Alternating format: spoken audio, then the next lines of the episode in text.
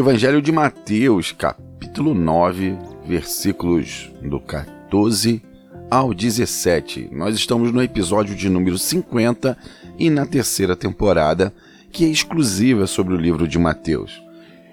E agora Jesus está sendo interrogado acerca do jejum, e as Escrituras Sagradas narram dessa forma.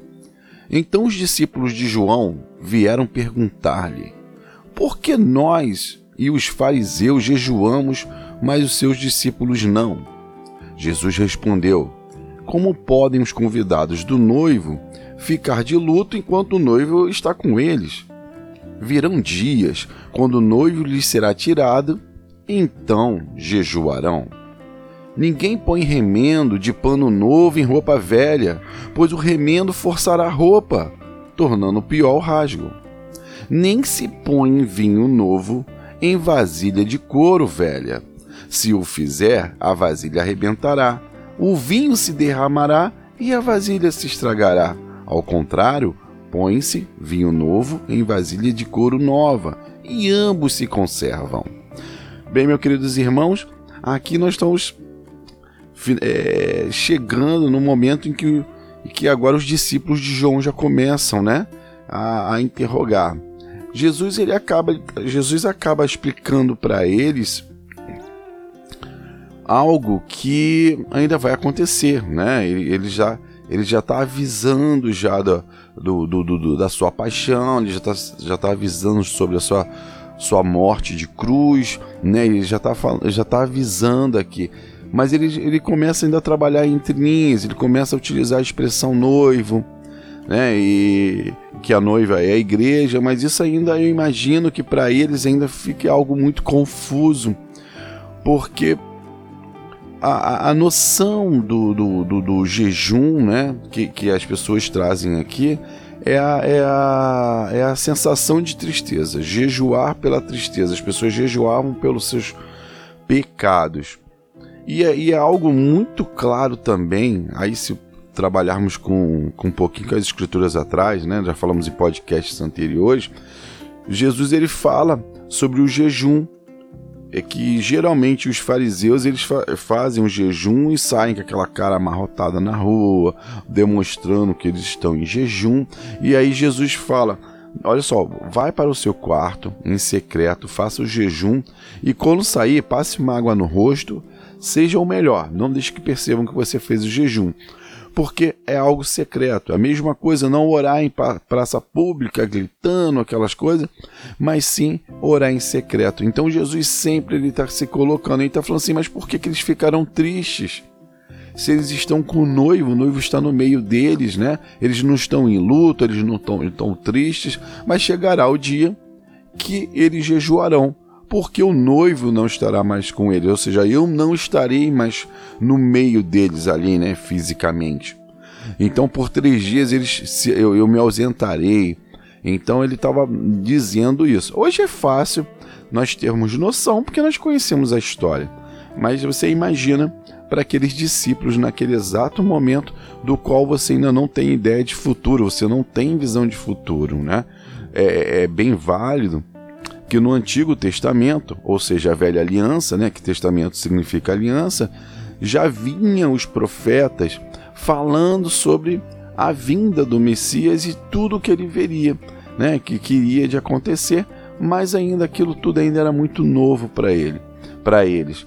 E os fariseus, como todos sabem, eles eram aqueles mestres da, dali ali, os judeus que seguiam é, rigidamente as regras, mas não usavam coração nelas.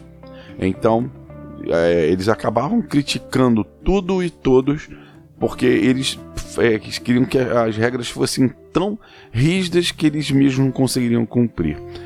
E, e, daqui a pouco Jesus também fala sobre a roupa velha, né? Colocar um remendo novo sobre uma roupa velha que ela será forçada e rasgará. Isso aqui envolve muito os nossos pensamentos. Um pouco mais à frente, Paulo ele vai falar sobre a nova criatura, né? Quando nós estamos em Cristo, nós, quando nós aceitamos Cristo, nós seremos nova, novas criaturas. Mas quando você pega uma pessoa com uma, uma mente ainda velha e você vai querer colocar novos pensamentos, adicionar novas ideias. Eu vou falar como na linguagem atual, né? Pensar fora da caixa vai dar ruim. E essa pessoa ou ela vai te chamar de maluca ou vai falar que você é, tá, tá, tá, tá, tá com tá, tá com pensamento extra, né? Tá com, com pensamentos não não aceitos e a mesma coisa quando se falava de falar de Cristo, né? Para determinadas pessoas.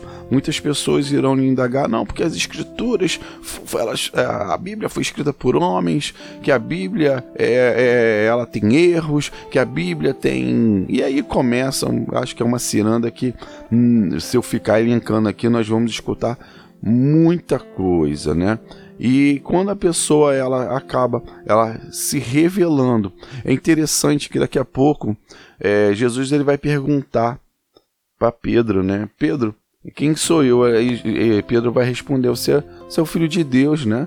Que está no meio de nós. Ele fala: Isso quem te revelou não fui eu, mas foi o meu Pai diretamente a ti.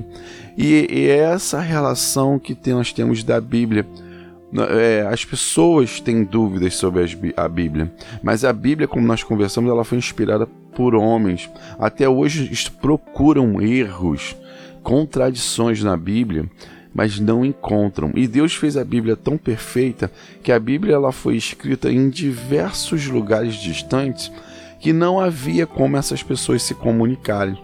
Porque na época não tinha um e-mail, não tinha um SMS, não tinha um celular, não tinha nem telefone com fio.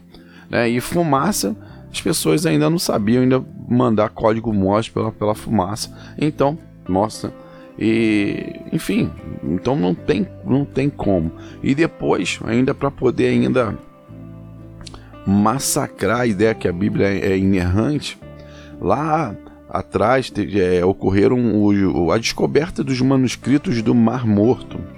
E aí isso aí foi aquela que gerou, inclusive gerou vários filmes, né?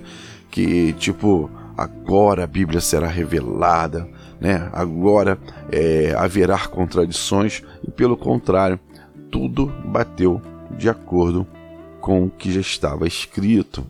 Bem, e aqui depois Jesus ainda fala que não se põe é, vinho novo, né, em vasilhas de couro velho. Essas vasilhas de couro velho se chamam odres, né? Em algumas versões anteriores, que essa aqui é uma mais atualizada, vocês vão falar é, odre. Odre é nada mais, é, um, é, um, é uma garrafa feita toda de couro, uma garrafa que eu falo, um, um, um vasilhame costurado em couro. E quando se coloca, coloca o vinho dentro desse odre, o vinho novo, ele vai fermentar.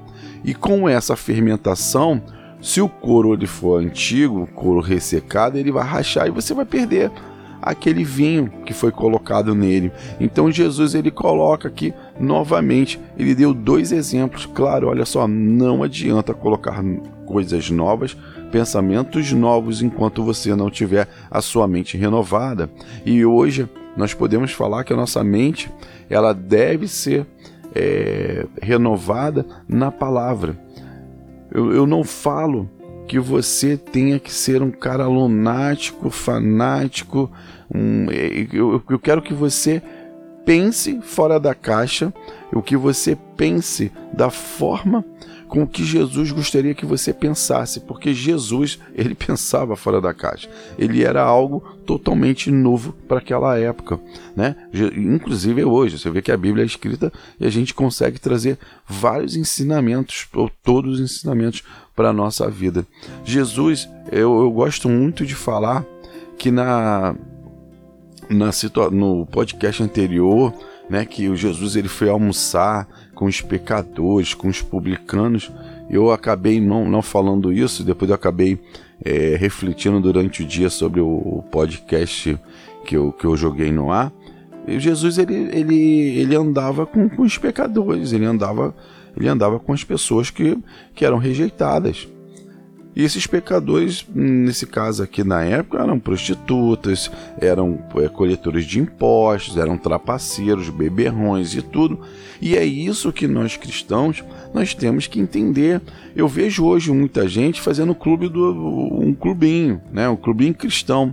E aí aquele camarada que bebe, aquele camarada que fuma, aquele camarada que ainda não conhece Jesus, ele é excluído.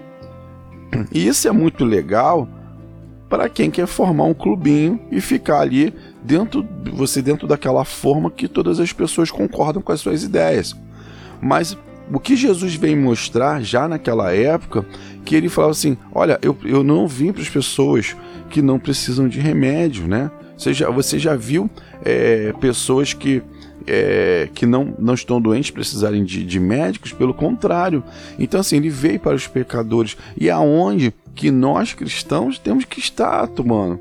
Nós temos que estar é, ali naquele, naquele meio ali, né? Para trazer a pessoa para dentro da vida de Jesus. Que não adianta você montar o seu clube cristão. Ele é muito legal, ele é muito bonitinho, ele é muito enriquecedor, mas para Jesus ainda fica no zero a zero. Ou se ou aquele cristão que, que convence o outro irmão a sair de uma igreja porque a igreja dele é melhor, que a igreja dele é mais é bonitinha e tudo. Poxa, legal, mas você conquistou alguém para Jesus? Não. Então, eu quero que nós venhamos abrir as nossas mentes e começarmos a entender que esse mundo ele precisa do cristão, né? Ele, por isso que Jesus veio. Ele precisa que as pessoas nos enxerguem é, como imitadores de Cristo, não no sentido como eu sempre é, vi e ainda continuo vendo pessoas criticando porque você bebe, que você não vai para o céu, que cara isso isso só traz é, afastamento, só, só traz exclusão e pelo contrário, Jesus sempre procurou, a inclusão. Hoje nós falamos sobre inclusão digital das pessoas, o que Jesus estava procurando é a inclusão de todos no meio. A inclusão dentro do amor. E se é pelo amor, não adianta você criticar, não adianta você impor, não adianta você é, fazer perjúria, né? Você, você ficar injuriando uma pessoa, pelo contrário, você tem que pegá-la pela mão e levá-la né, ajudá-la. Nós, nós estamos nesse mundo aqui para nós ajudarmos uns aos outros. Lembra quando eu falo sobre prosperidade, sobre ajudar o irmão? O ajudar o irmão é isso. Não é criticar, ah, o cara bebe demais. Cara, vamos, qual meio que eu posso pensar para que eu possa ajudar esse meu irmão? Como é que eu posso tirar ele da rua? Como é que eu posso dar um prato de comida para ele? Como é que eu posso fazê-lo enxergar que existe um Jesus que pode curá-lo e salvá-lo, mas sem sem forçar, porque nenhum fruto se dá com força. Você já viu alguma árvore dando fruto com maior força? Não. O fruto vem de uma forma suave e tranquila. Então, nós temos que ter isso em mente para sermos cristãos e cristãos de verdade, não é termos o nosso clubinho. O clubinho é muito legal para nossa edificação, mas nós temos que estar no mundo. Nós temos que estar entre os considerados pecadores, que nós somos pecadores também. Não, não tem essa, essa ideia distorcida que, que nós, pelo fato de termos aceitos a Cristo, que nós não temos pecados. Nós temos esses pecados. Nós só que nós só temos a consciência né, e a certeza que nossos pecados estão perdoados por completos, pagos por completos lá na cruz. Mas só que nós estamos aqui para ir e evangelizar os nossos irmãos, mas não por imposição, mas pela ação do Espírito. Paulo lá na frente ele fala assim: olha, Paulo planta, Apolo rega, mas quem faz crescer é o Espírito Santo, né? Quem faz crescer essa semente é o Espírito Santo. Então, meus queridos irmãos, que essa palavra que que venha renovar a cabeça de vocês, para que vocês possam ter uma mente auxiliadora dos nossos queridos irmãos, dos nossos irmãos do qual nós consideramos pecadores, aos nossos irmãos que ainda nós consideramos é, enfermos na palavra, para que possamos levar essa palavra para eles, para que eles possam encontrar salvação. Muitas pessoas hoje morrem de depressão, né? Que nós como cristãos possamos levar palavras de alegria, né? Esse remédio chamado Jesus que possa ser plantado não por imposição, mas pelo amor, sempre pelo amor, porque Deus é amor. Não adianta você querer falar para uma pessoa sem amor e falar muito mais com imposição, porque você não vai conseguir nada. Fruto não se dá forçado. Toda árvore dá seus frutos lentamente e com, uma, com maior amor e com maior alegria para nos alimentar. Ok? Fiquem com Deus. Eu desejo que esse seu dia seja abençoado.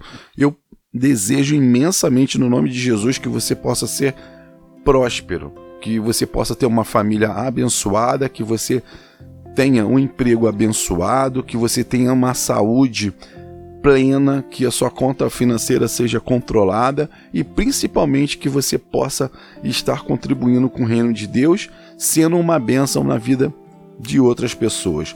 Use seu, sua boca, use seu ouvido para escutar as pessoas, use seus braços musculosos para transportar algo para alguém ou atravessar uma pessoa é, idosa ou que tenha necessidades especiais numa rua. Ou seja, nós estamos aqui para ajudarmos e não para atrapalharmos a vida dos nossos irmãos. Fiquem com Deus, no nome de Jesus e até o próximo podcast. Tchau, tchau.